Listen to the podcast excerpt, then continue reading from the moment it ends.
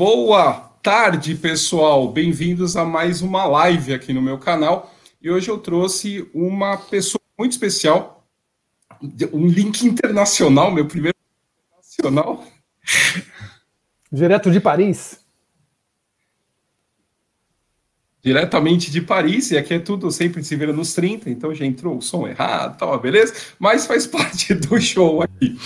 Então, o Maurício Torres Assunção, ele é um carioca, é, mora, mora na Europa desde 91, né, Maurício?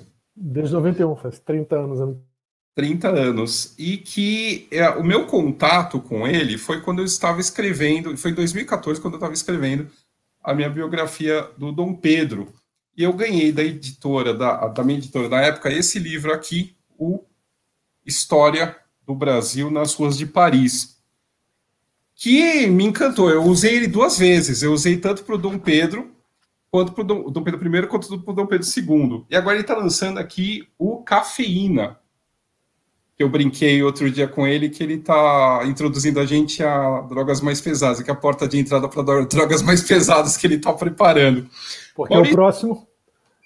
O próximo qual é? Cocaína. E depois vem a codeína. Depois codeína. E LSD, e aí você vai entrar mesmo. A história das drogas. É. Mas então, Maurício, conta um pouco como foi essa questão. Você chegou, né, você trabalhou no Brasil, né? Você trabalhou na Manchete. É, eu me formei em jornalismo em 89 e durante dois anos no Brasil eu trabalhei na TV Globo e na TV Manchete. E em 91 eu resolvi me transferir para a Europa e fui morar, morei em Portugal três anos, depois fui morar na Inglaterra para fazer um mestrado por lá uns 15 anos.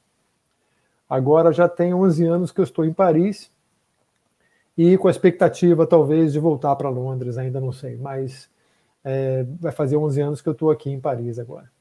E aí essa tua convivência em Paris despertou essa questão de que antes de você houve outros, houveram outros brasileiros na cidade, é isso? Como que, o que, te levou a, a, procurar essa história do Brasil pelas ruas da cidade que você está morando? Não só antes de mim, mas alguém mais importante do que eu, né? eu ia brincar, eu ia falar assim, outras pessoas tão importantes quanto. Eu falei, ah, não, brincar.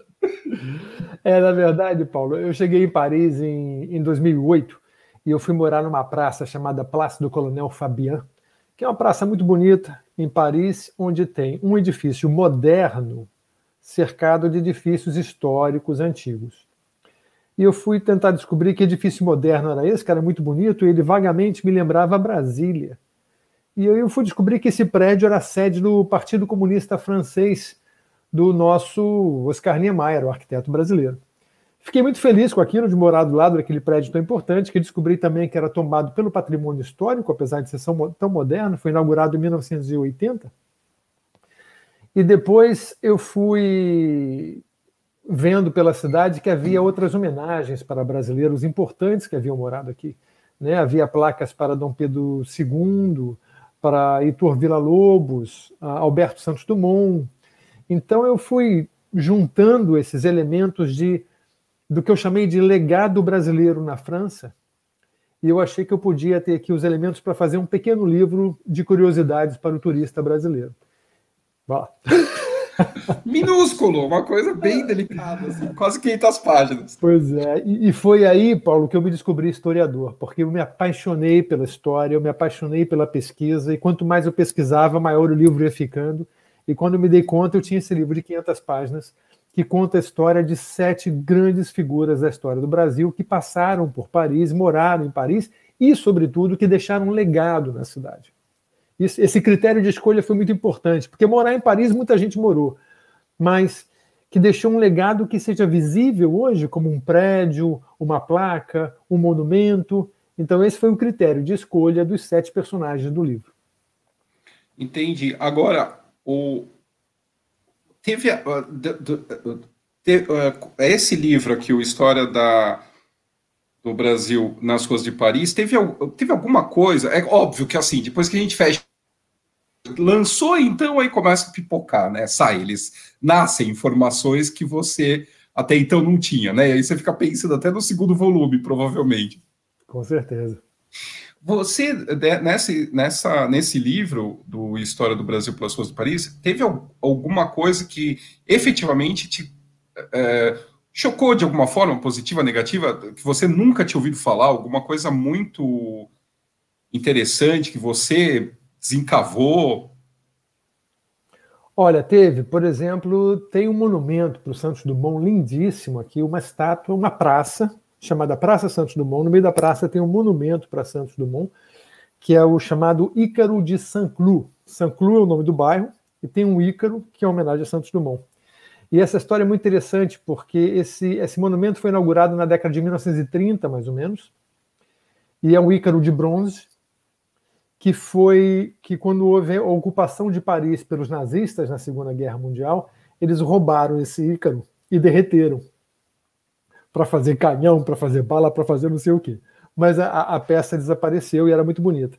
E depois o, foi o governo brasileiro, já na década de 50, depois da guerra, que mandou refazer o Ícaro para recolocar naquele lugar. Então, mas uma das historiezinhas curiosas do livro, como tem muitas outras, mas eu achei essa bem interessante também.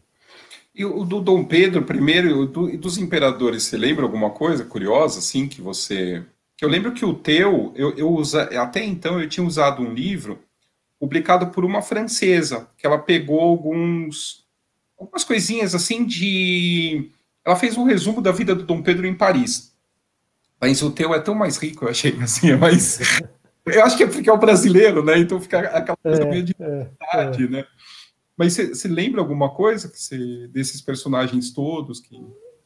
Olha, Dom Pedro I, por exemplo, uma coisa que me fascinou na história dele foi que existia um, certo equívoco, eu acho, dos franceses com relação a quem era Dom Pedro I. Né? Dom Pedro I sai do Brasil porque ele era um autoritário. Ele tinha um discurso muito moderno, de carta constitucional, de imperador constitucional e não sei do que, não sei do que, mas na prática mesmo ele batia de frente com a Assembleia e ele, ele era difícil. Né? Então ele vem para a Europa com esse discurso de que ele é um exilado político, que ele não foi compreendido no Brasil, que ele era um pobre coitado, liberal, democrata. Né? Ele já faz isso no navio, ele, ele, ele escreve o, o, artigo que vai ser publicado no vai navio. Vai ser publicado nos jornais, é. Ele já queria fazer um preempt strike, né? Ele queria deixar todo mundo na Europa saber que, olha, eu sou vítima dessa história no Brasil, né? Então, quando ele chega em Paris, as pessoas compram essa história. E como a França vivia um momento exatamente de questionamento disso, da questão constitucional e da monarquia constitucional ou não, é, as pessoas viram emissário da liberdade uma espécie de emissário da democracia. Então ele era aplaudido na rua como aquele que vinha dos trópicos para mostrar a luz para os franceses da democracia, ou, do, da monarquia parlamentarista. Né? Uhum. Então isso eu achei muito engraçado da, da história de Dom Pedro. De Dom Pedro. O do Dom Pedro II tem a questão também da que ele não parava quieto, né? Isso daí é tanto na imprensa inglesa quanto na imprensa francesa. Ele acordava antes de todo mundo, né? Ele chegava, é, ele acordava ele abria a escola, abria o hospital. Às sete da manhã ele já estava lá batendo na porta para conhecer, para visitar. Mosteiro na Rússia. É. E aqui você tem planos de aumentar, então?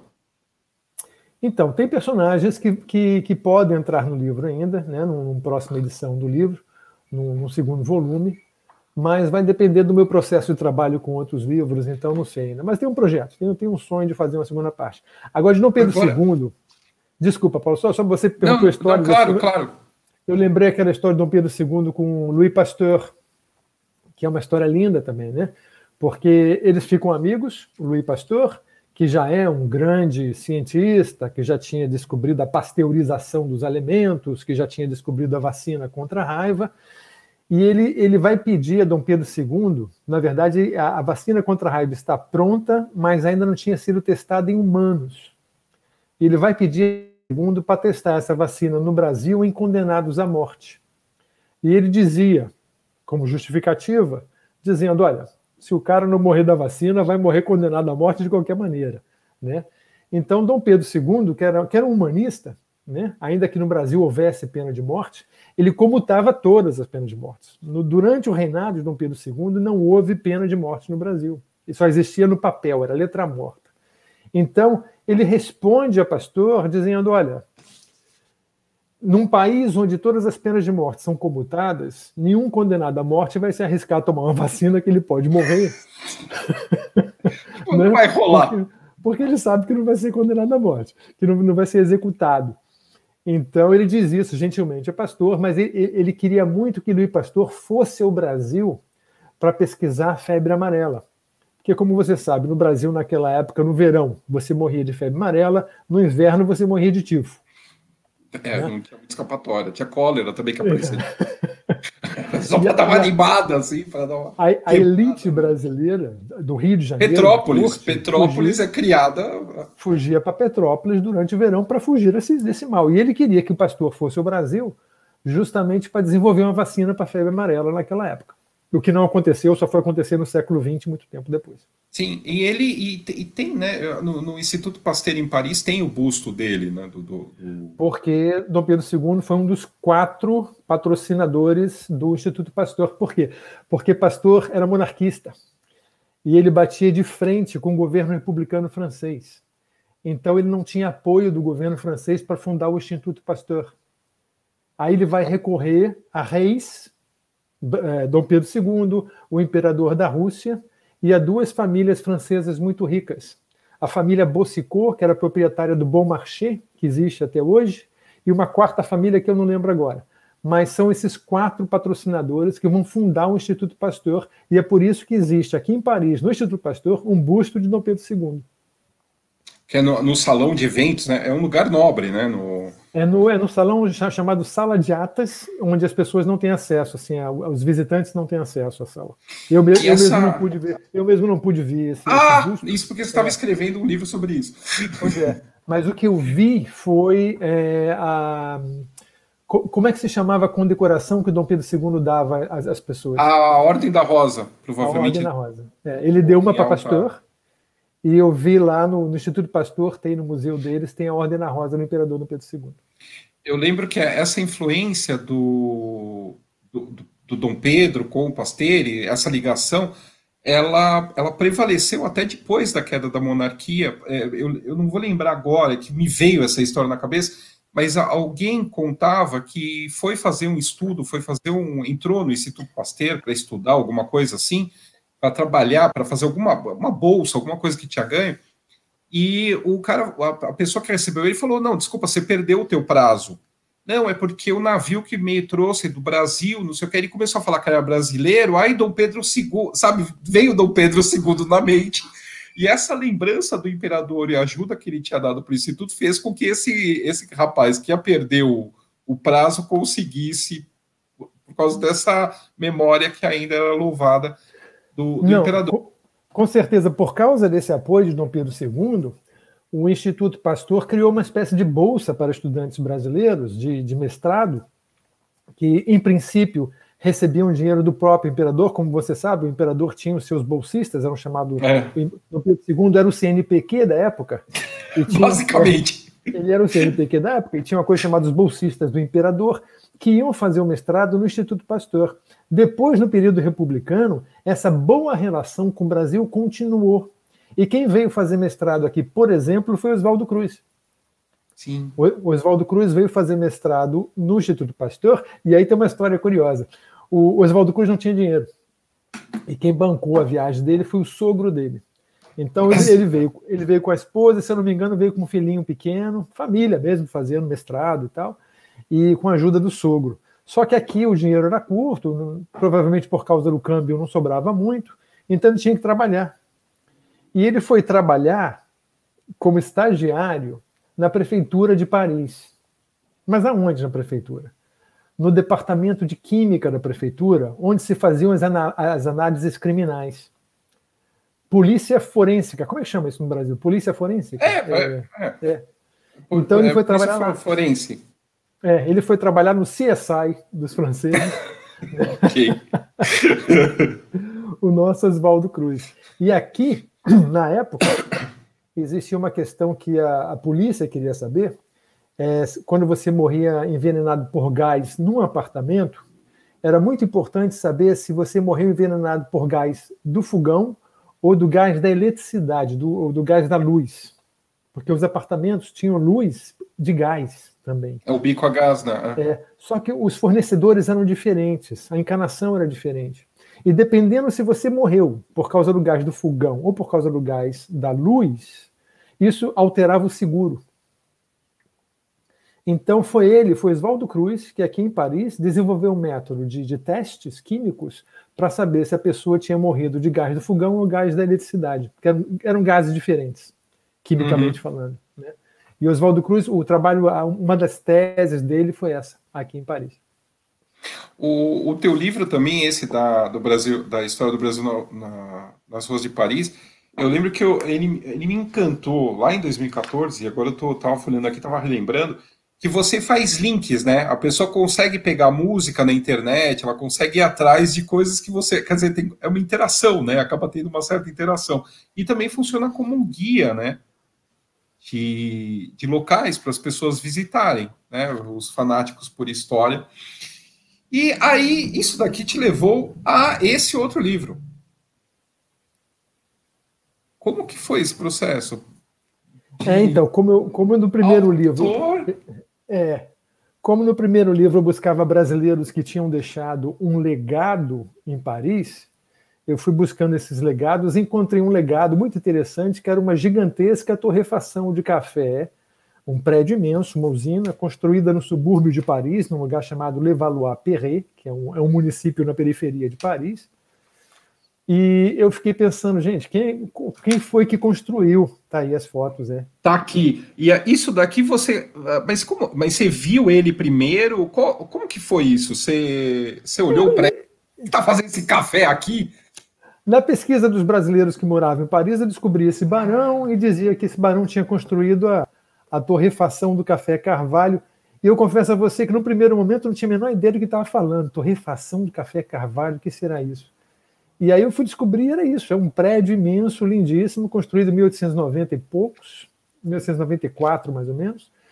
Hoje em dia é tombado pelo patrimônio histórico e ele cedia o centro cultural do município de Levallois-Perret, que chama Centro Cultural L'Escala. Olha, essa é a foto antiga de Aqui, 1900, mais ou menos, é. É da época que ainda estava funcionando como, é, como ainda era torrefação de café. É um prédio e, muito bonito. Ou seja, um brasileiro resolveu ir para Paris e montar uma torrefação de café. Isso. e aí, lá. E aí, ele poderia fazer parte da história do Brasil nas ruas de Paris. O problema é que ele era um barão do café do Vale do Paraíba, aqueles típicos barões do café do Vale do Paraíba, escravagistas do final do século XIX. É, o problema é que ele, como ele nunca fez parte da política, não existe nada sobre ele na historiografia brasileira. Eu procurei muito, e o máximo que eu encontrei foi referências ao nome dele como sendo mais um dos barões do Vale do Paraíba. Mas ele, ele como não teve nenhum cargo político, nunca foi deputado, então não tem nada sobre ele. E aí eu fiquei sem elementos para contar a história dele, mas eu achei tão fascinante o pouco que eu sabia, que eu falei, gente, eu vou preencher essas lacunas com ficção. Eu vou dar asas à imaginação e fazer o que eu não pude fazer na história do Brasil nas ruas de Paris. Porque uhum. lá, lá você sabe, né? quando a gente é, é historiador, é. a gente se policia o tempo todo. Você não pode pisar na bola. É, eles podem fazer as aberrações que quiserem, a gente não. a polícia fica em cima. É. Então, eu, eu, eu, na história do Brasil, na Rio de Paris, eu levei a pesquisa muito a sério e, assim, há momentos que me deu uma coceirinha para botar assim, uma informação imaginada. Eu falei, não, você não pode fazer isso, o livro é sério. Aí eu guardei essa energia imaginativa para o cafeína. Aí no cafeína, assim, o cafeína eu posso dizer que é 50% história baseada em fato real e 50% de ficção, porque foi onde eu fui preenchendo as lacunas, né? É, isso, acho que deu certo. É, é, não muito. É, é, como, eu, como eu disse, é, eu se tivesse dado certo, a gente não estava conversando. Mas não nem sido publicado. Né? Não, não, não, aí eu já não tenho esse poder. Mas é. olha, é, eu achei muito legal, porque como você, você mergulhou nessa sociedade brasileira em Paris, né? Então, você, eu vejo personagens e até mesmo histórias. E é engraçado que algumas histórias me remetem, uh, por exemplo, a, quando você fala da da moça que sai do Vale do Paraíba e acha que foi raptada, né? Ela fugiu, na verdade, né? ela não queria aquela vida, né? É. é normal, teve várias mulheres do Vale do Paraíba que fugiram e eram filhas de barões. Teve uma, que é a Maria Augusta, que ela era filha do Guaratinguetá, que vai dar origem, ela morre em Paris. Não sabia, Paulo. Não é, sabia. É, ela morre. Quando eu vi o coisa, eu falei, será que ele sabe? Será que assim? Eu fiquei. É. Assim, ela casa forçada, ela foge do marido, aí ela vai para a corte, aí na corte ela se amiga com. Se, acaba se juntando com um, um especulador financeiro, os dois vão juntos para Paris, ela acaba morrendo em Paris. E meio que só depois de morta que o pai recebe o corpo de volta. Uhum. E aí a gente vai ter uma das origens possíveis da tal da loira do banheiro. Porque ela fica embalsamada durante é, semanas. A, a, mãe não quer enterrar ela. Ah. Então fica ela da casa, em Guaratinguetá. Essa casa ainda ah. existe e é o que é uma escola. Então aí via-se a loira do banheiro, que aí começaram a. Hum. Uma das, né? Tem várias histórias, mas o do... Não, mas chegou no Rio de Janeiro dos anos 70, porque eu me lembro. Mas é, é, São Paulo também. É uma das possíveis. Aí quando eu lia ela, eu falei, será que ele pegou? Isso não foi. Mas, por exemplo, quando você pega o, o Prates, é. né, na cara, que é o Eduardo Prado. Né, é. é a tua pesquisa é muito consistente. Consegue ver essa. Não só os personagens, mas a, a, a relação da época é, e eu queria aproveitar e puxar a pergunta do. Porque uh, teu, teu cafeína, você brilhantemente coloca que o, a nossa bandeira ela mostrava os dois elementos, o café e o tabaco, né? Quer dizer, era o cafezinho e o, ca, o, o cafezinho e o, o cigarro, né? Que mantiveram o império de pé durante tanto tempo. Mas aí também tem esse fazendeiro que vai criar torrefação em Paris. Qual a necessidade dessa torrefação? O que, eu quero que você conte essa história que eu achei muito interessante. Esse ouro verde que era se matavam né, em Paris por causa disso. É. Bom, a, a necessidade da torrefação era que ele queria introduzir um café de melhor qualidade em Paris. Né? O café de Paris é, era, era, tradicionalmente conhecido de má qualidade porque ele era muito misturado com chicória. A chicória é aquela planta que. Tinha ninguém tomar, né? Pois é, a chicória você pega a raiz, torre, tritura, fica um gosto parecido, um genérico do café, né? Então ele vem para Paris com a ideia de, de, fundar essa torrefação, sabendo que existe essa possibilidade de entrar no mercado com café de melhor qualidade. E ele veio também porque ele se envolveu num crime financeiro no Rio de Janeiro, ou pelo menos ele foi acusado desse crime, né? ele é acusado de um crime, é, ele chega a ser julgado até desse crime no Rio de Janeiro. E ele vem para cá, ele vem fugido com a família. Agora, aqui, ele se coloca, claro, como um barão que foge por motivos políticos, por causa da ditadura da espada do Marechal Floriano. Né? E não foi só ele, foi Hilário de Gouveia, foi Rui Barbosa, muita gente fugiu do Brasil nesse momento por causa da ditadura da espada. Então, é, ele vem para Paris com esse discurso de exilado político, quando, na verdade, ele estava mais era fugindo dessa, dessa história do processo por causa de um crime financeiro. E esse crime financeiro tem a ver com uma coisa, um período da história brasileira chamada bolha do encilhamento, né, que foi a, a, a primeira quebra da Bolsa de Valores brasileira no, no final do governo Deodoro, mais ou menos, né, entre Deodoro e Floriano Peixoto. Né? E essa bolha do encilhamento foi um momento de especulação, foi um momento que surgiram centenas de empresas fantasmas na Bolsa de Valores, de gente vendendo ações é, no Rio de Janeiro de empresas que não existiam. E depois essa bolha vai estourar e vai ser um corre-corre danado para todo, todo mundo. Para Paris, né? Com dinheiro no bolso, uhum. o povo foge para Paris. E aí tem essa questão do, do café, do, do, do, do das ruas, dos catadores de café. Isso, isso. É, porque em Paris, naquela época, já existia uma espécie de indústria da reciclagem, né? 50% da população parisiense, ou talvez até mais, vivia abaixo da linha de pobreza. E muita gente vivia de catar coisa no lixo, né?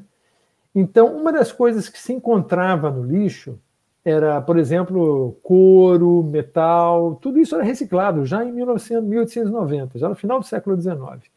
Mas também se encontrava na lata de lixo dos restaurantes ou dos edifícios, se encontrava pó de café. Pó de café molhado, pó de café jacuado, aquele compactado, né, que está na lata do lixo. E você podia pegar esse pó de café e levar para revender em Levallois-Perret, nesse subúrbio de Paris porque você revendia na torrefação. E ali eles secavam pó, misturavam com pó fresco e, e recolocavam esse pó adulterado no mercado, nos bares de Paris, nos cafés de Paris. Então, o, o, nosso herói de cafeína, que é o Tino, ele vai trabalhar nesse tráfico de pó de café, né? Ele vai encontrar café, ele vai comprar, ele, você tem que pagar acesso à lata de lixo por um franco para o porteiro do prédio. E isso eu não estou inventando, não, gente. Isso não é ficção. Não, e depois, não, e depois carioca que é malandro, né? É. ok. É. Isso aí é o seguinte: era o porteiro do prédio que vendia lata de lixo para o sem-teto, para que ele, por um franco, pudesse revirar a lata de lixo procurando coisas para comer ou para vender. E aí o Tino, nosso herói de cafeína, ele vai fazer parte desse esquema. Ele vai comprar uma lata de lixo por um franco, todo dia ele vai fazer isso para levar esse pó de café para levá-lo a Perret, que vai ser usado como pó adulterado para ser revendido nos bares de Paris. E aí, como dizia, né, você tomava café em Paris sem saber o pó, é, da onde vinha o pó, porque era pó usado veio? eternamente. Né? Nossa Senhora, é uma eterna da reciclagem, né? É, o, é, do, isso daí, isso tinha, isso você achou em, em jornal? Isso tem um livro chamado A Vida Cotidiana de Paris, na Belle Époque que conta essas coisas.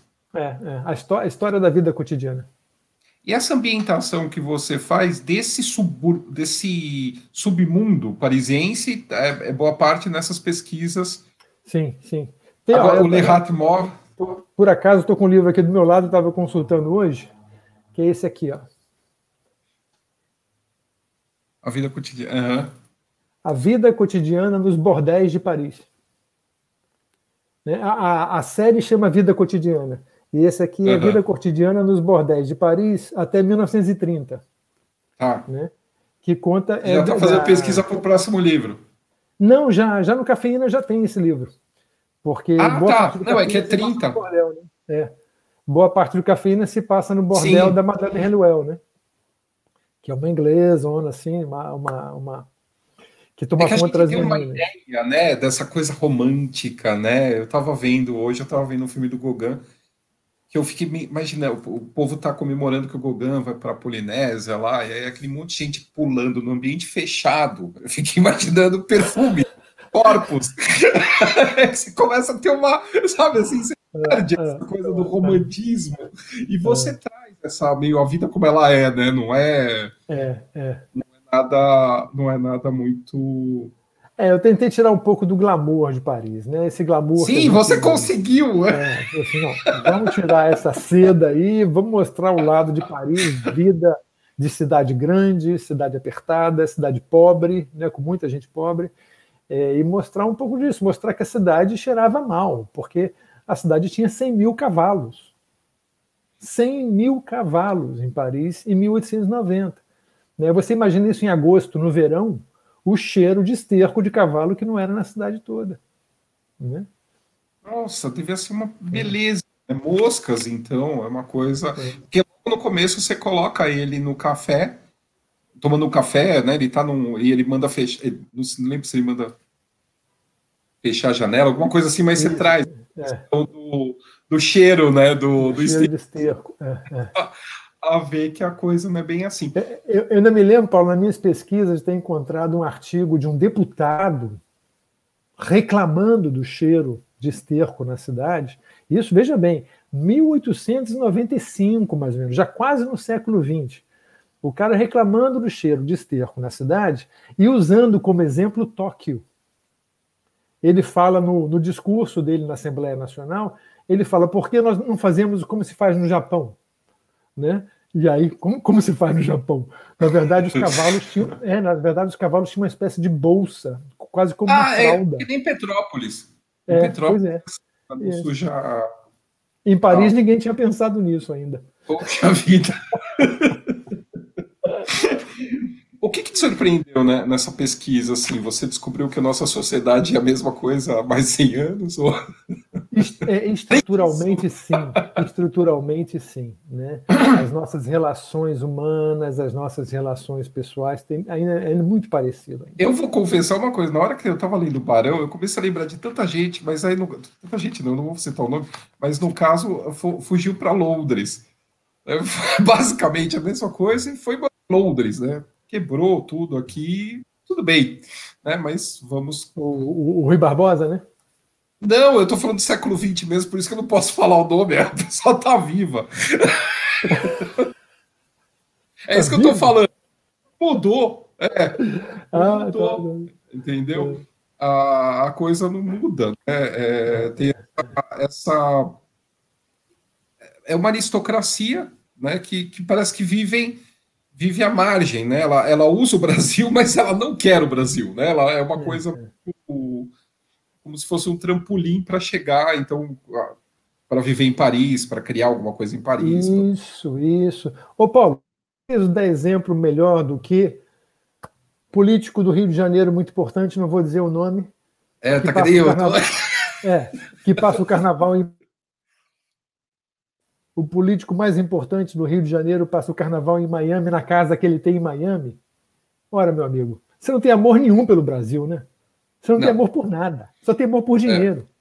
É, é. isso, entendeu? Porque é um trampolim para você chegar a algo algo que realmente se almeja, né? Não é aquilo, né? Aquilo é um degrau, né? O país é um degrau para você. E é isso aqui você retrata muito bem, né? Paulo, o e é país. Quem sente era... falta é o pobre.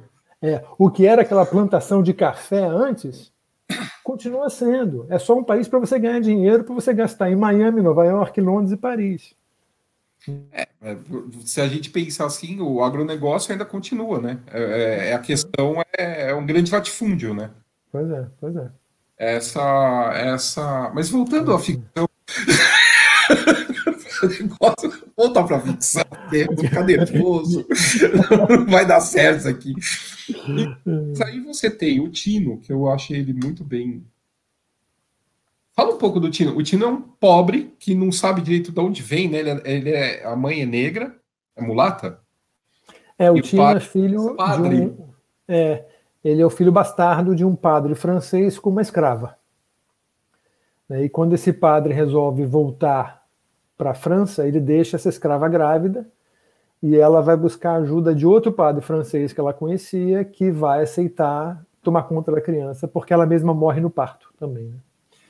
Então ele fica órfão e ele é criado por esse padre francês, que é o Bernard Lalane, e ele vai aprender a falar francês desde criança com esse padre, o que vai ajudá-lo muito na sua viagem para a França mais tarde. Né? Agora, o Tino ele é, ele é um personagem muito especial, porque, na verdade, ele é o antagonista do barão. Né?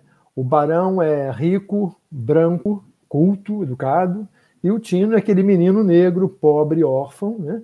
e os dois estão fugindo da justiça por motivos diferentes e vão se encontrar em Paris. E é lá, por ironia do destino, que o destino do barão, a vida do barão, vai depender do Tino, desse menino que não é nada. Né?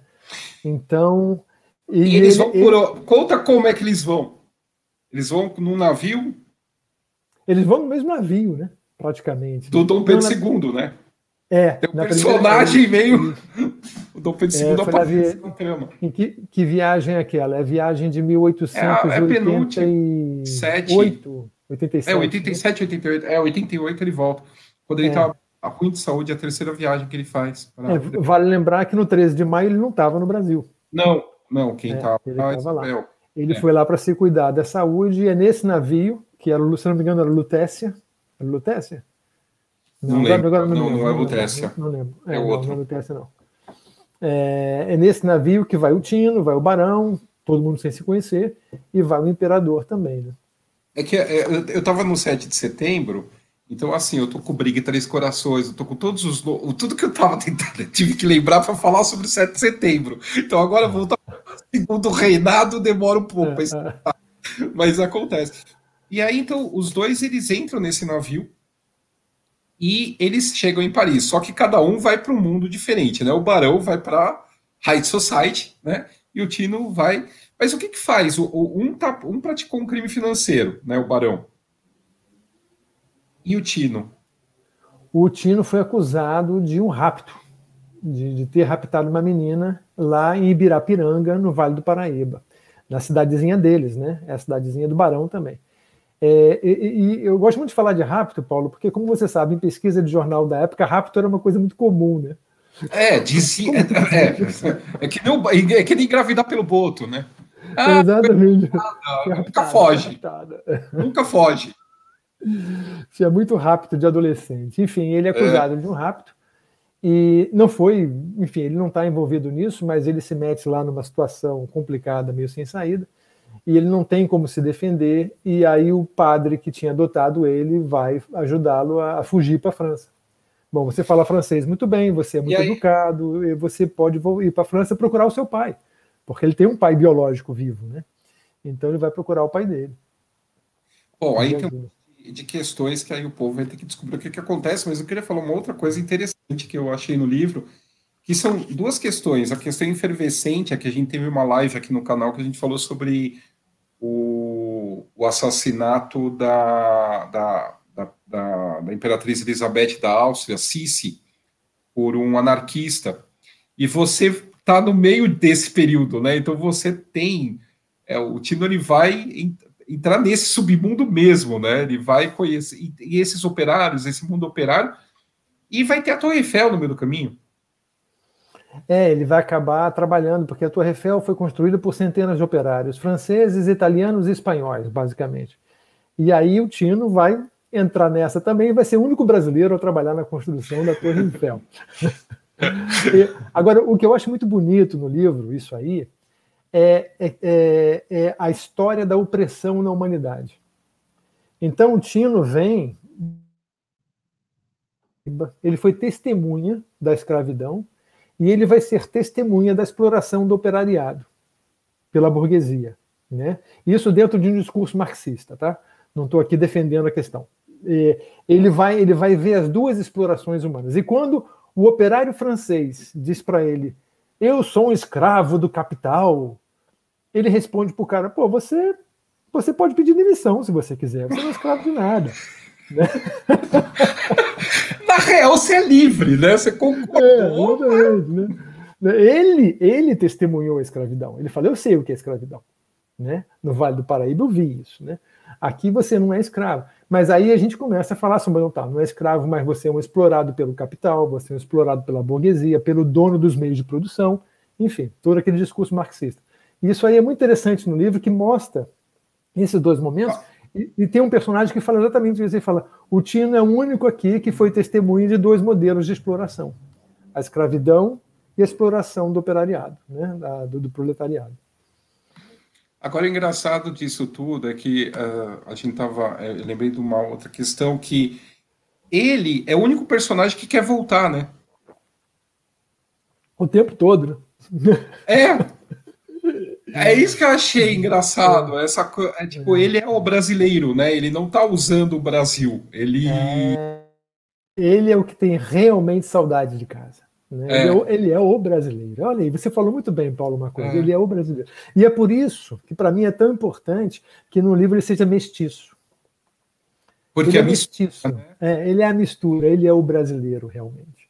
Né? E ele quer muito voltar para o Brasil. Ele só não tem sabe que se ele voltar ao Brasil, ele pode ser assassinado mesmo, porque né, uhum. a lei lá na cidadezinha dele, no Vale do Paraíba, é em 1890, né, é a lei do mais forte, então ele pode ser assassinado.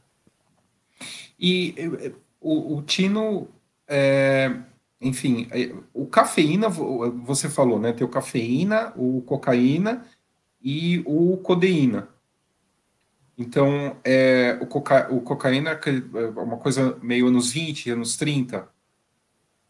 O, café, o codeína já é a época dessa outra leva de refugiados, que é o período do, da ditadura militar no Brasil. Isso, te, isso é uma trilogia que se une de alguma maneira ou só mesmo Brasil, a única união é a, as nações? A, a, o grande elemento de união dos três livros é a história da comunidade brasileira em Paris. Então, no Cafeína você tem aquela aristocracia brasileira refugiada em Paris, logo depois da proclamação da República, né? E no Cocaína 1920 você tem a comunidade de artistas modernistas brasileiros que frequentavam Paris nos anos 20, é, Tarsila do Amaral, Oswald de Andrade, Cícero Dias, Vila Lobos, todos esses aqui frequentavam o mesmo grupo, que era um grupo comandado pelo Souza Dantas, que era o embaixador do Brasil, o famosíssimo embaixador do Brasil durante 20 anos aqui em Paris, até a Segunda Guerra Mundial. E no Codeína é a comunidade brasileira em Paris, a comunidade dos exilados do golpe de 64. Né? E a história se passa mais ou menos em 68, 70. E aí, e, mas aí é, o, o, Tino aparece no outros personagens. Estou tentando, estou tentando que ele apareça pelo menos no Cocaína, já mais velho, no Cafeína, quando o Cafeína termina, ele tem 27 anos, eu acho. É, e a, tem... a, 27, é, ele é. é, ele é novo ainda, né? É, novo. E ele te, o livro termina, ele, ele, ele percorre o, o, arco temporal dele é de 1890, 1887, 88 até até 97, mais ou menos. São uns 10 anos. Quase 10 anos de arco, né? É, é. O, como que você cria? Porque assim, é, eu. Eu prefiro pegar gente viva, porque é mais fácil, assim, já tá lá, entendeu? Tipo, é só você identificar as paixões, os erros, os acertos, as dúvidas e tal. E, e como que é isso de começar do nada, mas ao mesmo tempo aliando esse nada, que é muita coisa, a um fundo histórico e Vai ser uma loucura, né? Basicamente. Né? Paulo, é uma delícia, na verdade, fazer. Olha, imagino. Tem é. quem gosta. É, eu me lembro, olha, para dar uma, uma, uma, uma figura, uma ilustração do processo criativo, seria uma espécie. De, sabe aquele jogo que você desenha ligando os pontinhos numerados? -huh. acho que é um pouco isso, porque na verdade você começa com os fatos históricos, com uma profunda pesquisa, e você estabelece balizas. Você estabelece referências, você estabelece limites do que, que você pode jogar. Eu tenho um profundo respeito pela história. Então, a minha ficção histórica ela é ficção na vida cotidiana, ela é ficção no sentimento de alguns personagens, mas ela não é ficção nos fatos históricos. Né? Então não posso mudar a data da independência do Brasil, nem a data da proclamação da República, não posso deixar de dizer que não posso dizer que não houve abolição da escravatura. Né? não tudo isso está lá, respeitando as datas e o, e o contexto político e social da época. Agora, quando eu vou criar personagens, aí eu vou ter que entrar na intimidade, na emoção e na psicologia. Aí sim, aí é tudo ficção, claro, né? E aí acho que tem uma coisa bem interessante que, que, que eu falei com vocês outro dia, numa, na outra live que a gente teve, é a diferença entre romance histórico né, e história romanceada. E, e eu acho que tem que ter muito cuidado com isso. Para mim, essa diferença é clara. Né? O, o, a história romanceada é você pegar a independência do Brasil ou a proclamação da República e você transformar isso num romance. Né? O fato histórico vira um romance. E a história romanceada é isso. E o outro é, agora já, já, já me confundi. O outro é. É, é aquele exemplo que você fez, né? Do, da, a ficção histórica. É. Né? então, do, na, em cinema, em Paris. Exatamente, exatamente. Eu não posso matar um Hitler no atentado à bomba em Paris. Né? Isso para mim não tem cabimento, foi o que o Tarantino fez. É... Mas aí, aí, eu até, aí eu até admiro, porque assim, é tão escrachado que realmente é uma ficção, entendeu? Agora, é, quando é, é, pinta ali aos dois, eu, aí já fica. Mas, mas eu, como, como espectador, não fico satisfeito de ver Hitler morrendo no atentado à bomba. Assim, ah, mas é delicioso! Vai, lava a alma, né? Tipo. Ah, é. A morra se suicidou num bunker. É ah. melhor explodindo no. Ah, eu gostei. Bom, mas a, a, minha ficção histórica, que não é, é o, o, meu a minha ficção histórica, que não é história romanceada, né? que é o romance histórico, eu respeito muito a história, respeito muito. Então, se você curte história, você pode ler meus livros tranquilamente, que os fatos históricos estão todos lá como devem ser. É Agora, verdade, claro, é verdade. É, os personagens fictícios é, que, que, cercam os fatos históricos, esses sim, são trabalhados de maneira ficcional, com, com profundidade psicológica, com emoções, com diálogos, né? E essa parte é muito gostosa de você misturar as duas coisas, né? Sabendo que você tem esses limites, sabendo que você tem essas balizas, que você não pode simplesmente dizer que Dom Pedro II cometeu suicídio. Não, não foi isso. Não. Entendeu? Pois é. Não, ou então assim, ah, se eu fosse dar uma de Tarantino com Dom Pedro II, ele tinha decolado Deodoro. Pronto, ele tinha se colocado. Pois é, Mas ah, quando você fala em limite, eu acho é, quando você estava falando de limite, você estava falando em baliza, e eu estava pensando que para mim funciona assim: limite e baliza é para de pesquisar que já deu. Agora você tem que sentar e escrever. Você também tem isso, porque tem né, esse feitiço da pesquisa tem, tem. É muito difícil você saber onde parar a pesquisa, né? Porque ela, um livro leva a outro.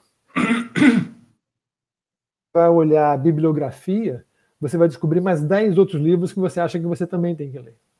É esse é... achar, é, você nunca você nunca está satisfeito com a resposta que você já obteve. Exato, e aí que você perceber que tudo que você está lendo é só uma repetição, né? Exato. Às vezes. Eu, eu, acho que no fim tudo depende do, do teu tempo. Quanto tempo você tem para fazer essa pesquisa, né? E aí é, você tem, tem que sacrificar uns livros no final. Né? Eu estou aqui Quanto... em Paris agora com, tô com uma lista aqui de 15 livros, que são livros que eu já descobri na internet, que são quase, quase todos fora de catálogo. Hum, normal. Então, aí o que, é que eu tenho que fazer? Ou eu tenho que tentar encontrar na, na internet segunda mão, na estante virtual francesa, ou eu tenho que ir na Biblioteca Nacional da França aqui. Né? E é o que eu vou fazer terça-feira agora para dar uma olhada, saber qual desses 15 livros eu posso comprar, ou eu devo comprar entendeu? Mas são livros franceses esgotados. São livros franceses esgotados, mas que tem de então, segunda mão, no mercado de segunda mão. Você estava falando que é uma delícia pesquisar, na, na, outra live que nós tivemos na, na, no lançamento, você tinha falado que é uma delícia pesquisar na França. Você quer chorar? Mas. Fala emoção. Eu posso! Não, porque eu vou te contar uma coisa. Tem um livro, foi o primeiro livro que eu me meti com edição enfim, não está com ele aqui, mas é um livro que foi publicado pelo Ferdinand Denis, em Paris, em 1850. Grande amigo de Dom Pedro II. Grande amigo de Dom Pedro II. É, Chama-se Uma Festa Brasileira em Rouen. Eu hum. e meu tinha uma editora pequena na época, nós resolvemos publicar, a gente tinha uma fantasia de publicar alguns livros especiais, interessantes e tal. Obviamente que não deu certo. Vem cá, essa festa foi da Paraguaçu? primorosa. Nós fizemos uma edição primorosa, bilíngue, a edição em francês e a edição em, e a tradução em português, com facsímiles e tudo mais. Eu precisava do eu, eu escrevi para a prefeitura de Rouen, de Rouen. Não sei, não sei se foi de Rouen. Hum. A, a ou outra, outra, outra, é, mas era, eu queria tentar conseguiram o atestado de batismo da Paraguaçu. De 1500 e pouco. Eu falei, ah, vou, mandei uma, pedi para uma amiga que sabe francês bem melhor do que eu, ela acertou, ela falou, não vai adiantar em, portu, em, em inglês, escreve em francês, vai ser mais fácil eles te entenderem. Aí ela fez a, a mensagem e mandou. Meia hora depois, no meu e-mail, estava testado de batismo da Paraguaçu de 1500 e lá vai pedrado. É, é. Sabiam o que eu estava dizendo, tinha o documento de fácil acesso, sabe assim? foi meu, isso foi é, 2008, 2000, 2007, 2008. Foi meu primeiro choque, assim, com essa questão da pesquisa. E você é. morando aí deve estar tá Deve ser uma beleza, né? É, eu tenho umas quatro ou cinco carteirinhas diferentes né, das instituições. A Biblioteca de Paris é uma coisa, a Biblioteca Nacional de França é outra, e a Biblioteca, por exemplo, da, das Relações Exteriores é outra. Enfim, tenho todas essas carteirinhas que dão um acesso incrível, Paulo. Assim, É, são três coisas: é a riqueza do acervo, que é espetacular, é a organização desse acervo e a acessibilidade. Você tem acesso a tudo de maneira muito fácil, muito tranquila. Tem um pouquinho de burocracia que você tem que preencher umas fichazinhas e tal, mas de uma maneira geral você tem acesso a tudo. No, no, no, no Cafeína, tem várias coisas que eu descobri, pequenos detalhes da história que eu descobri nos arquivos da polícia de Paris. Eu encontrei casos de brasileiros presos aqui no final do século XIX, por um motivo ou por outro, e esses elementos entram no cafeína assim, en passant. Né? É... Mas o fato de ter encontrado os arquivos da polícia de 1890 e tão fácil, sabe? nada complicado, nada complicado. Aqui no, aqui no Brasil é mais é complicadinho, né? Muito. Tem um crime que eu pesquiso já faz anos de uma, uma cortesã que foi assassinada nos anos 20 em São Paulo. Nossa, mas é um parto, falta falta metade do, do, da documentação, sabe? Você não, sim, não... Sim. Só duas, duas questões que eu errei. Quando eu estava falando que é o primeiro link e tal, com Paris, porque com, com, com a Europa eu falo direto com a Cláudia Witt, que está inclusive aqui no, no chat. E a, o batismo é em São Malo. Mandei um e-mail para a prefeitura de São Malo, eles me responderam em meia hora. Assim. Que beleza, que beleza. Até hoje, assim, dá vontade de imprimir, assim, enquadrar, sabe? É. Acho que tem um pouco a ver com essa questão de cultura da sociedade. Né? É, é uma sociedade que preserva o seu passado. Acho que até por ter perdido tanto em guerra, ter. Você sente essa diferença? É, é, a gente tem que ver também que são, são dois mil anos de história, né? A gente no Brasil, né? É, só. Mas...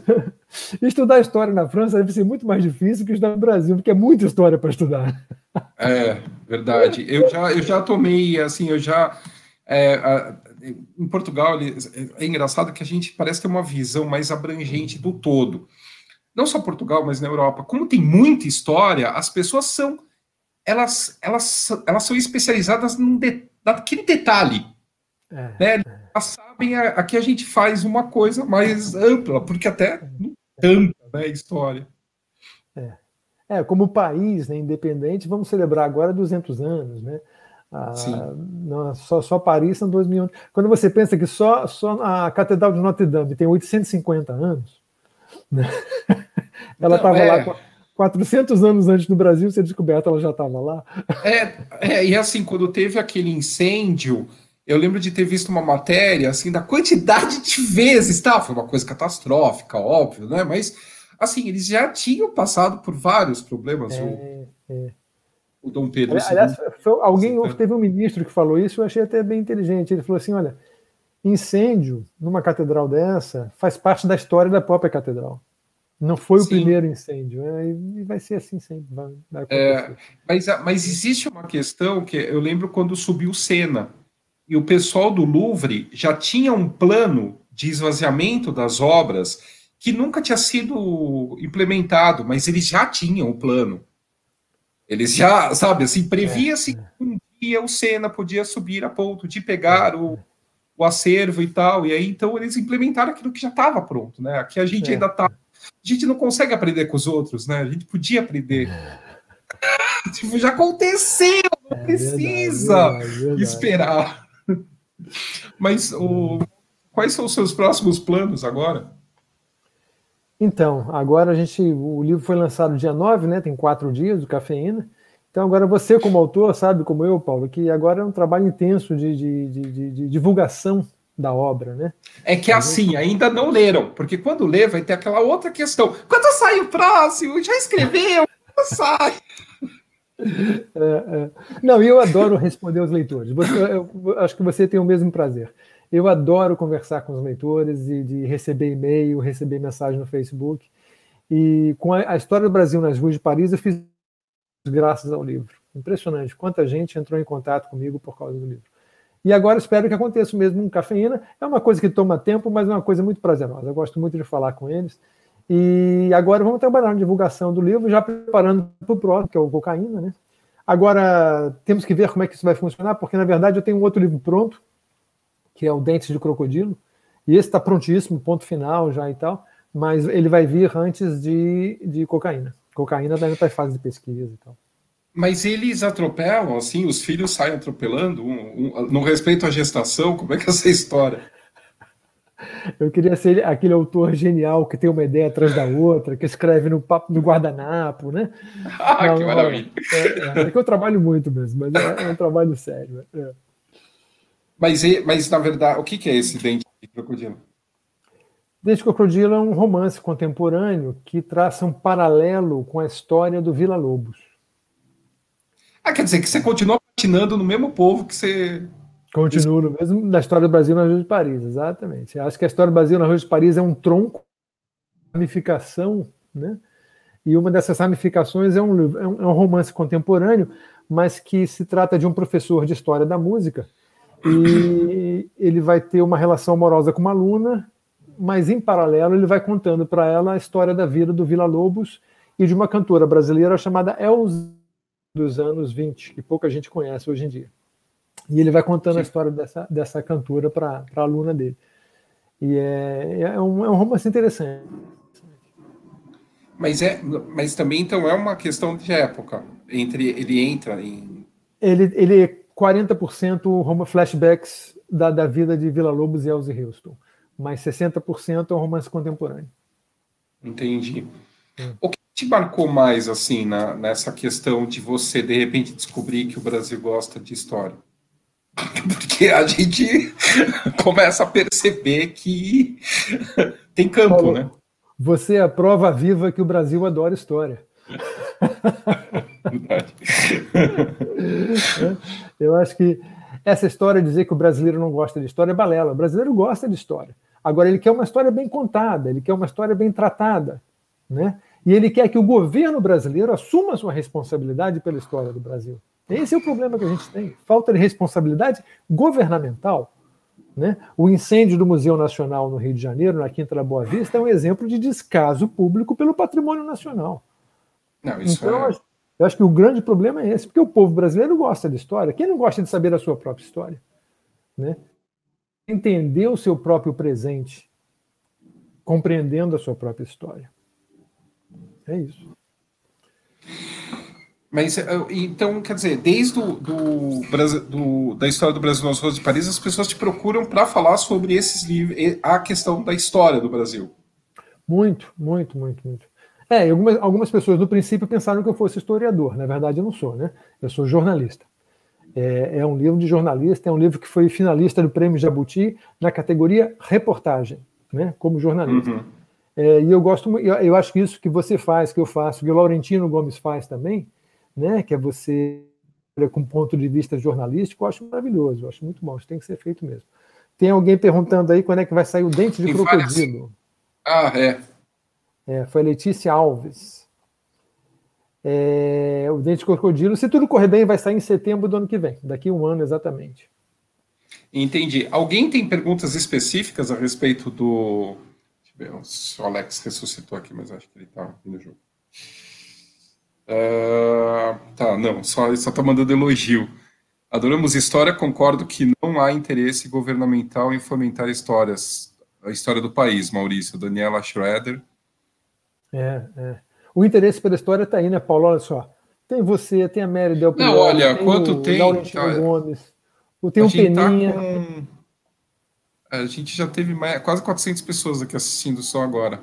Você que falar bom, sobre a história, quer dizer, é. interesse tem, né? Como a gente é, pode é. notar. É. é que às vezes falta o modo de se falar, porque nem todo mundo é, conhece, né? Então a gente tem que ir aos poucos e, é. e para a história do Brasil deveria ter mais espaço nas escolas. Pois é, também concordo com você. Mas está tendo, aos poucos está tendo. Meu Leopoldina, por exemplo, ele foi adotado. Marcado aqui já, ó, já estão marcando aí o, o, dente de crocodilo. Bom, a editora. Ah, que beleza. Dois. Olha, a Mônica Varas está perguntando se os livros são vendidos no Brasil. Sim, Mônica, são vendidos. Ah, são vendidos pela editora Leia Sim, saiu. Estão na Amazon, na Travessa, estão em toda tá parte. Está aqui embaixo, aqui, ambos pela editora Leia. Está passando desde a, que a gente começou. Os dois foram publicados pela Leia Brasil. O História do Brasil nas ruas de Paris saiu em 2014. E esse agora, o Cafeína, que é os dois né, que a gente conversou agora, saiu agora pela editora Leia também. E está sendo vendido, então já está cadastrado, provavelmente, já tem em vários lugares, tem na Casa dos Mundos, tem na Amazon, Submarino, enfim, eu, provavelmente até na Casa Bahia, porque eles têm um bom, um bom marketing Loja, aí. Lojas americanas, tem Lojas americanas. O Monteiro Lobato falava que só não colocava é, livro para vender em açúcar de sangue, mas onde pudesse ele enfiava livro para vender no Brasil. e faltava no Brasil era livro. A editora. Bom, faz suas considerações, Maurício. Depois a gente faz o sorteio aí, vamos ver se o povo se anima para fazer pergunta. Ah, perfeito. Vou só responder a Gleice aqui, que está perguntando por que esse título Dente de Crocodilo. Gleice, é, o, o Vila Lobos, quando se apresentou em Paris, ele foi chamado por um crítico francês na imprensa de dentes de crocodilo, porque ele achava que o Vila Lobos era um compositor selvagem, que ele tinha uma música selvagem e que ele parecia que ele tinha dentes de crocodilo. Então esse, esse é o título do livro baseado nessa crítica ao Vila Lobos. A querida Maria Fátima Moraes Argon ela, ela, ela se aposentou no arquivo histórico do Museu Imperial, então ela teve com todas as cartas do Pasteur, para Dom Pedro. Bom, então ela disse assim: Paulo, a carta do Pasteur para Dom Pedro II menciona a inauguração de quatro bustos de sócios: Pedro II, o imperador da Rússia, o Barão de Rothschild e Madame Sossicot, que eu acho que é essa. Bossicot, Bossicot. Bossicot. Bossicot. É a do Bon Marché? É a dona do Bon Marché. Imperador da Rússia, família Rothschild, isso mesmo, é o que estava faltando na minha lista dessa, família é, Rothschild. É bom ter assim uns, umas pessoas que. que bom, colaboradores assim, né, que, que nos ajudam. Né? É. Uh, então, Juliana, na verdade, não é, não é uma escola que adotou, é o Plano Nacional de Leitura que adotou o Leopoldina. Vila Lobos. Ah, Que beleza! O, o... É. Que, que beleza, excelente. O, uh, então, no Plano Nacional do, do Livro. Estão perguntando qual que é o nome da cantora. Da... Então, agora, é assim, é sempre assim, ele sempre se interessa que, que não é o que dá para. é. No Dente de Crocodilo, a cantora se chama Elsie Houston. É uma cantora brasileira, de filha de um americano, e ela, ela foi casada com um poeta francês chamado Benjamin Perret, um poeta modernista francês muito importante.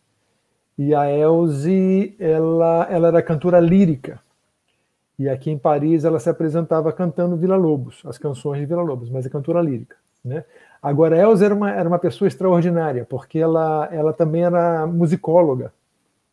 Então você imagina, uma mulher brasileira na época que era uma cantora, que não era só uma artista no palco, mas também uma estudiosa da música brasileira. Ela viajava coletando canções pelo Brasil, né? E a, a história dela é muito. Ela escreveu um livro sobre música brasileira, e infelizmente, e aí o, é, o, o dramático da história dela é que ela era contemporânea da Carmen Miranda. E as duas foram morar nos Estados Unidos na mesma época. E aí a Carmen Miranda surgiu como a grande cantora exótica, tropical, naquela onda do, da, da boa vizinhança americana, né? E ela foi deixada de lado porque ela. E ela teve aquele tão... morrer, né? Ela não era tão branca como a Carmen Miranda. Ah. É, tinha esse detalhe. E nos Estados Unidos, claro, ela que era morena, ela não teria a mesma chance em Hollywood que a Carmen Miranda tinha. Então a Elsie Houston é, entrou em decadência ali. E ela tem um final triste que eu não vou contar porque é um spoiler. Não, aí também é, teu, é, aí é spoiler é, do é. livro, né? Maurício, você topou com outras pessoas interessantes de Paris na América Latina? Não, em Paris, da América Latina? Se algum outro norte, algum latino-americano te chamou atenção? Ah, não, aqui, aqui em Paris a gente tem um lugar chamado Maison de la América Latina, que é uma instituição cultural muito importante, com biblioteca, com exposição, com salão de eventos, e muitos dos eventos da comunidade brasileira acontecem lá, mas não, não me lembro de nenhum personagem histórico importante. Até porque, gente, vou falar uma coisa para vocês. O Brasil tem um lugar muito especial no coração dos franceses. Né? Eu morei 15 anos na Inglaterra, e lá na Inglaterra, sobretudo lá em Londres, onde eu morava, é, ser brasileiro, mexicano ou colombiano não faz a menor diferença.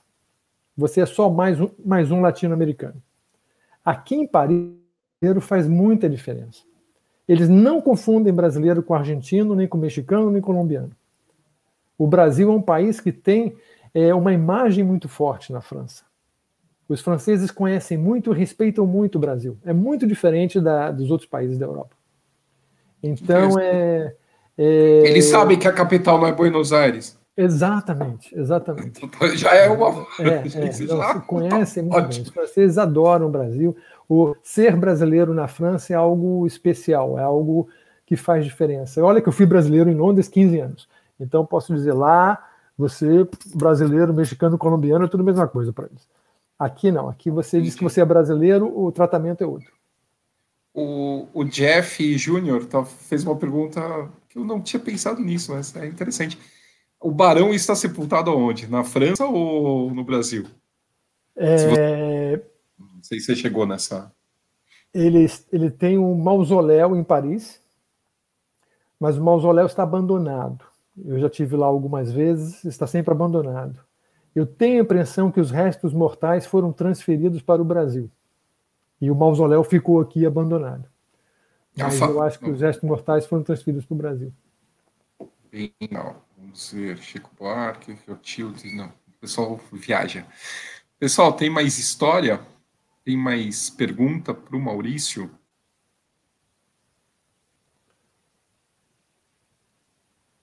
Que bom, parece que o pessoal curtiu aí. Estou adorando, assim, não, é, é, Maurício, você sabe contar história, isso faz que bom, que bom. a atração que nós temos pela, pela história que você está contando. Me interessei pelos seus livros, pela sua narrativa. Parabéns e obrigada. Rosari Muniz. Nossa, um monte de gente adorando, perguntando se você tem canal no YouTube. Todo mundo é, é, coloca o pessoal aqui para falar, todo mundo você já tem que ter canal. o pessoal pode seguir por onde, hum. Maurício?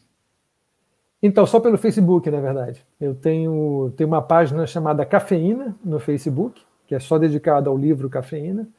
E tem a minha página pessoal, Maurício Torres Assunção, e pode entrar lá, pedir amizade, tudo bem, que é, é aberto. Todos a Neide Vila, a Neide Vila, aproveitando essa questão de Paris, ela está perguntando é, por que, que você acha isso? Por que, que porque você acha isso? Não, né? Mas se você tem alguma ideia, por que o, o, a França vê com melhores olhos o Brasil? Tem uma ideia do Brasil melhor do que os outros países? É, isso tem razões históricas, né? Ah, Brasil e França, por exemplo, as nossas relações diplomáticas e relações acadêmicas são muito antigas e vêm desde Dom Pedro II. Eu acho que isso. Come... Eu diria até, eu me arriscaria a dizer que esse amor pelo Brasil começa com Dom Pedro II. Porque antes de Dom Pedro II, a imagem que o Brasil tinha na França era a imagem do Barão Rastaquera. Quem era o Barão Rastaquera? Era o Barão do Vale do Paraíba, milionário do café, que chegava em Paris para gastar dinheiro em bordel então, essa figura do barão Rastaquera brasileiro, e Rastaquera no sentido de rico de mau gosto, rico e ignorante, é uma figura muito forte aqui no século XIX. Tanto que nós temos aqui uma opereta no século XIX que tem um o brasileiro. Esse personagem brasileiro que tem a sua cançoneta é aquele que diz: Sou brasileiro, acabei de chegar do Rio de Janeiro, trago muito ouro comigo. Paris, voltei para você, voltei para que você me roube o que eu lá no Brasil roubei. Que... Essa é a letra da música. Para que você me roube o que eu lá no Brasil roubei. Então, essa imagem do barão pilantra, escravagista, rico ignorante, era muito comum na, na França do século XIX. Quando Dom Pedro II chega aqui, essa imagem muda. Ele é o primeiro que vai mudar essa imagem. Pedro II era um monarca, digamos, erudito, era um culto, era um intelectual, era um homem que falava muitas línguas, que traduzia coisas do aramaico, do grego, enfim. né, do latim, é, ele vai mudar essa imagem do brasileiro. O brasileiro passa a ter uma imagem diferente para os franceses. E o segundo personagem que vai mudar essa imagem do Brasil de maneira definitiva é Alberto Santos Dumont. Alberto Santos Dumont que vai os, os, parisienses vão se apaixonar por ele, vão chamar Santos Dumont de Le Petit Santos. Por quê? Porque ele andava em Paris, ele era pequenininho, né? ele tinha 1,50m e, e pesava 60 quilos. E ele tinha o seu balão dirigível aqui, que era a, a, a Baladeuse. A Baladeuse. Ah, Baladeuse. A Baladeuse, que era o balão número 9 dele, o dirigível número 9, ele andava pela cidade como se fosse um carro aéreo. E ele saía de um lugar para outro, de um bar, para um café, para um restaurante, aterrissando no meio da rua com aquele dirigível.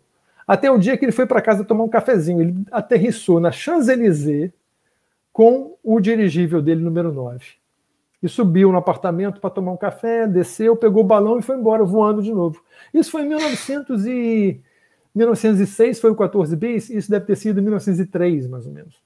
Né? E essa aterrissagem na Champs-Élysées é celebrada até hoje com uma placa lá. Tem um monumento lá que diz aqui Santos Dumont aterrissou no dia tal, tal, tal. Foi dia 24 de junho. Eu lembro até hoje que era dia de São João. Ele era muito ligado nessas datas de, de, de uhum. significativas.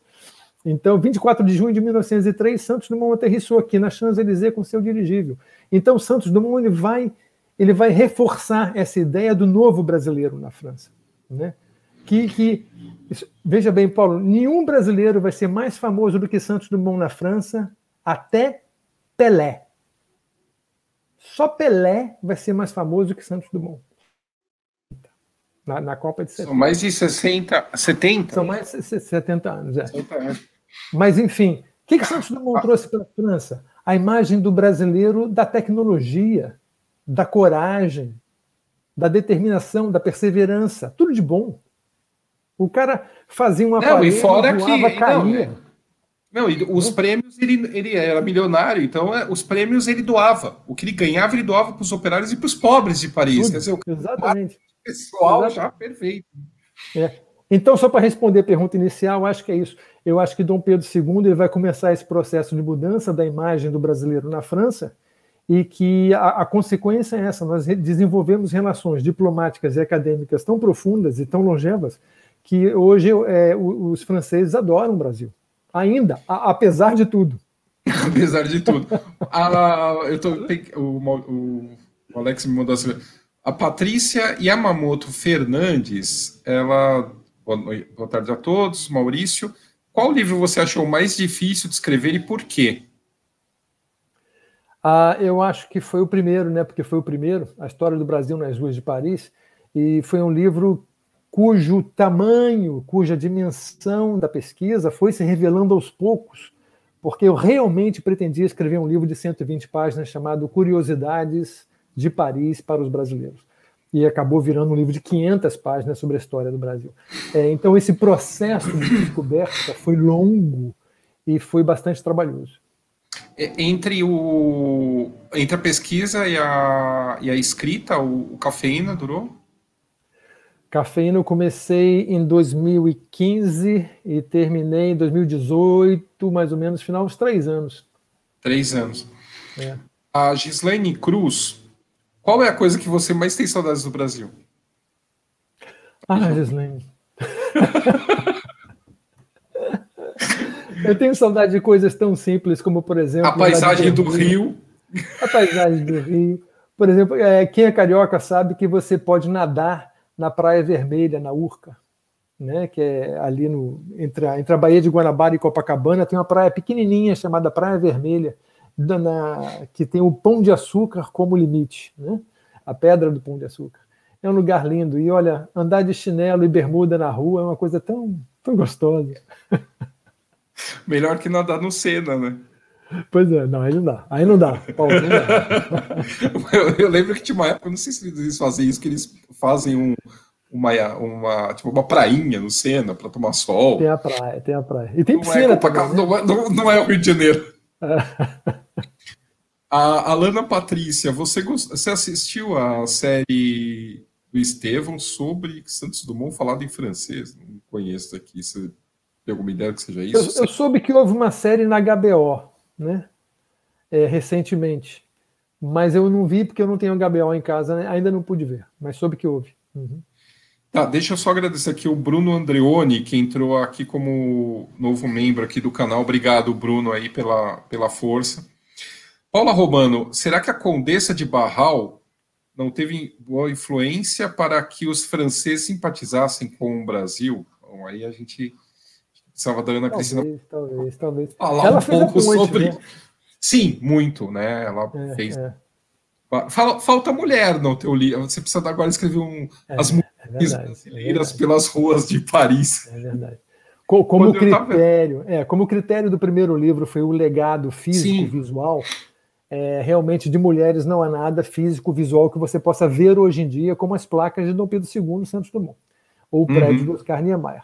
Mas há mulheres importantes, obviamente, brasileiras que passaram pela França e que merecem um livro à parte. O, a, o Lucas Dávila, Maurício, e o Rio de Janeiro parisiense de Pereira Passos, no começo do século XX, você pretende transitar por essa teria que começar uma boa pesquisa, porque eu sei muito pouco né, do, da, da, da, reforma que ele fez no Rio de Janeiro, com a Avenida Central, que hoje é Avenida Rio Branco. É, é uma história muito interessante. E quem fez um trabalho sobre isso. Ah, o nome, sempre dá esses brancos. Mas, enfim. é, é, Lima Barreto fala muito sobre isso. Né? Se você ler Lima Barreto, ele fala muito sobre esse período da, da, construção da Avenida Central no Rio de Janeiro, porque foi o chamado bota abaixo, foi quando se derrubou muita coisa para abrir espaços mais arejados na cidade, né? para que o Rio de Janeiro parecesse tivesse boulevards como Paris. Né? Para criar um cartão postal para o visitante, né? E joga é, a pobreza, é, a pobreza é. do centro e joga para onde der, onde vai para o morro. Né, derrubaram, derrubaram um morro inteiro, né? É chamado Morro do Sim. Castelo, no Rio de Janeiro, né? O morro não existe mais, tiraram o morro do lugar, né? não existe. Mais. Você tem um pedacinho dele, a antiga subida dele atrás do, do da, Santa Casa, né? Nacional, é lá naquela região, no, no, é. atrás do histórico nacional tem uma igrejinha, você tem ainda a rampa inicial do, não tem mais nada, né? Depois é, cai. Não tem mais nada. É. Só ficou o nome do bairro. O bairro chama Castelo até hoje. Bom, o pessoal adorou você, adorou a conversa. É, falei.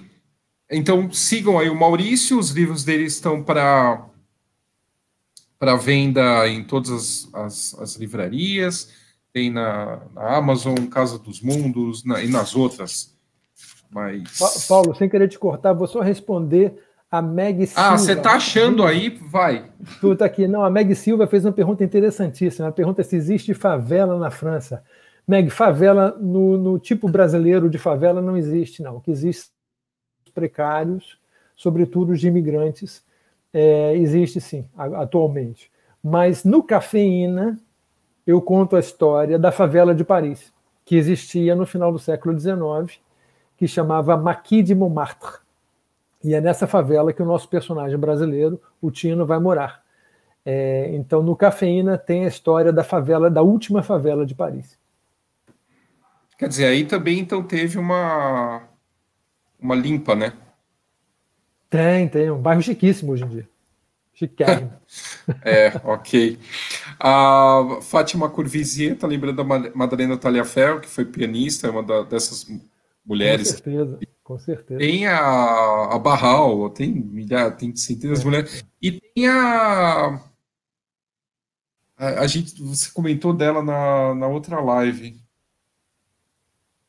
que foi uma financista, que você fala aqui, inclusive, no Cafeína ah. dela. Ah, uma das ah, personagens eu... do Cafeína, a Eneida tá aí, a Eneida... A Eneida Eufrásia, Eufrásia Teixeira. Eufrásia Teixeira Leite, que também aparece aqui. Eufrásia é muito importante. É. No, no Cafeína, quando eu, tá, quando eu escrevi o... Quando eu estava pesquisando para o livro Mulheres do Brasil, a história não contada, eu vi que levantaram que ela teria sido uma das criadoras, uma das pessoas que ajudou a criar a Sociedade de Amigos do Museu do Louvre. Ah, que interessante. Bem capaz. Só para ter Bem uma capaz. ideia assim da, da, da questão dela na, na é. sociedade aí francesa. Verdade. A, a elite brasileira era muito atuante aqui no final do século XIX, até a década de 20, mais ou menos. A elite brasileira organizava muita coisa de caridade, muitas coisas interessantes. É, você tinha a Princesa Isabel aí, que morava na, É, tinha uma, é, na- em Paris, e, e tinha o Castelo Bolonha, D na. no bairro de Bolonha. É, você já, você já foi ver a casa? Existe a casa lá até hoje. Mais perguntas, pessoal? Pessoal, Alguém agrade- falou de Joaquim Nabuco aí. Joaquim Ah, Nabuco. se- fugido, é. se o Tino é real ou é fictício? O Tino é fictício. O Tino é o personagem que é o antagonista do Barão. Então ele foi criado como ficção para fazer o antagonismo com o Barão. Tá. Bom, A vamos Jane, sortear. Castro, a Jane Castro lembrou que a casa da Eufrásia se chama Casa da Era, verdade, lá em Vassoura. Ah, aqui, é, aqui no Brasil, né? Aí É, deve Vassouras. no. Tem um livro que agora esqueci o nome, que fala dessa casa, como ela é mobiliada. Eu não sei se ela ainda existe em Paris. a Existe, ca- existe. Ah, não, a casa da Princesa Isabel? Não, a casa da Eufrásia, em Paris. Não, não. O, a casa que ela morava, ela foi meio demolida. Aproveitaram só o primeiro pavimento, mas em cima construíram uma parte mais nova. Ó, Ficava na Rue de Bassanot. Onde eu morava em Eufrásia. um lugar pouco chique, né? Bom, pessoal, vamos, va- faz o seguinte, Maurício. É, a gente está com quantas pessoas? 377 ao vivo. Que beleza. Me arruma dois números, aí a gente primeiro sorteia dentro desses 377, pega dois, aí um para cima, um para baixo. Ah, ótimo. E a Então, gente pegar o, sorteia número, pegar o número da sorte. 13. 13, peraí. É. Pode fala os dois, porque eu tenho que colocar o, o bichinho aqui para pensar. 13 e 222. Uau. Você vai ter que contar 222? Não, não, não. Eu vou colocar no sistema aqui, aí ele Ah. vai processar e daqui a pouco a gente fala o nome dos ganhadores, enquanto vou responder mais algumas perguntas. O pessoal, se deixar, vai umas duas horas aqui.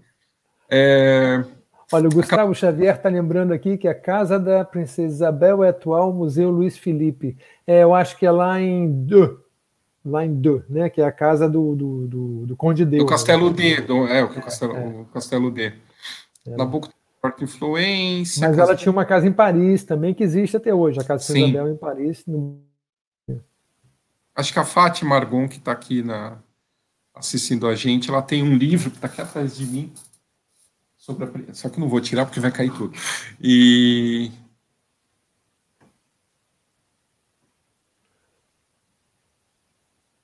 Maurício, fica à vontade. Se você vê alguma coisa que eu deixei. O Celso está lembrando da Guilmar Novaes também, é, pianista brasileira muito importante, com certeza. Ah, chegou mais pergunta aqui. É, durante João Ribeiro, durante esta live, comprei o livro do Maurício pela Americanas. É, Que bom, João, obrigado. Tomara que você curta. Qual, qual- qual você comprou? O cafeína ou o outro? Eu acho que é o cafeína. Leonardo Miranda, soube do livro do Maurício uma recomendação da CBN. Meg C. Silva, em que lugar do Brasil você sent- se sentiu mais no Brasil? É isso a Acho que pergunta? em que lugar do exterior eu. Eu acho que é. No Brasil. É. Olha, aqui em Paris. Aqui em Paris eu me senti muito bem-vindo. Ok. É. Tá, então deixa eu ver aqui quem foram os sorteados. Então, só lembrando, pessoal, quem foi sorteado agora tem que mandar um e-mail, não se esqueça, é canal. Vocês me mandam um e-mail com as informações de endereço. Quem está no fora aí, eu já vi hoje tem gente até de Kazan na Rússia assistindo a gente. Você está bem assim. como a pessoa vai comprar o livro, mas então é, essa, a gente só manda para dentro do Brasil, tá? Então você dá algum endereço, se alguém de fora do Brasil é, for sorteado, a gente manda para onde vocês quiserem dentro do Brasil. Então o primeiro foi a Jane Castro, Jaane Parabéns, Jane. tá? recebeu esse daqui. Deixa eu anotar o nome dela, porque depois me perco. E Acabou as perguntas, pessoal? Vocês não querem mais falar nada? Olha, alguém, alguém nos corrigiu lá falando de Chateau de e Boulogne-sur-Seine. Isso, Chateau de era da família do, do, do Conde de e, e Boulogne-sur-Seine é aqui em Paris. Boulogne-sur-Seine é Paris. E a outra foi a Celica Monteiro, que ganhou cafeína. Celica, está presente ainda? Tá. É, aqui só sorteia quem está online. Eu desisti de fazer sorteio de gente que não está online. Ah, ó.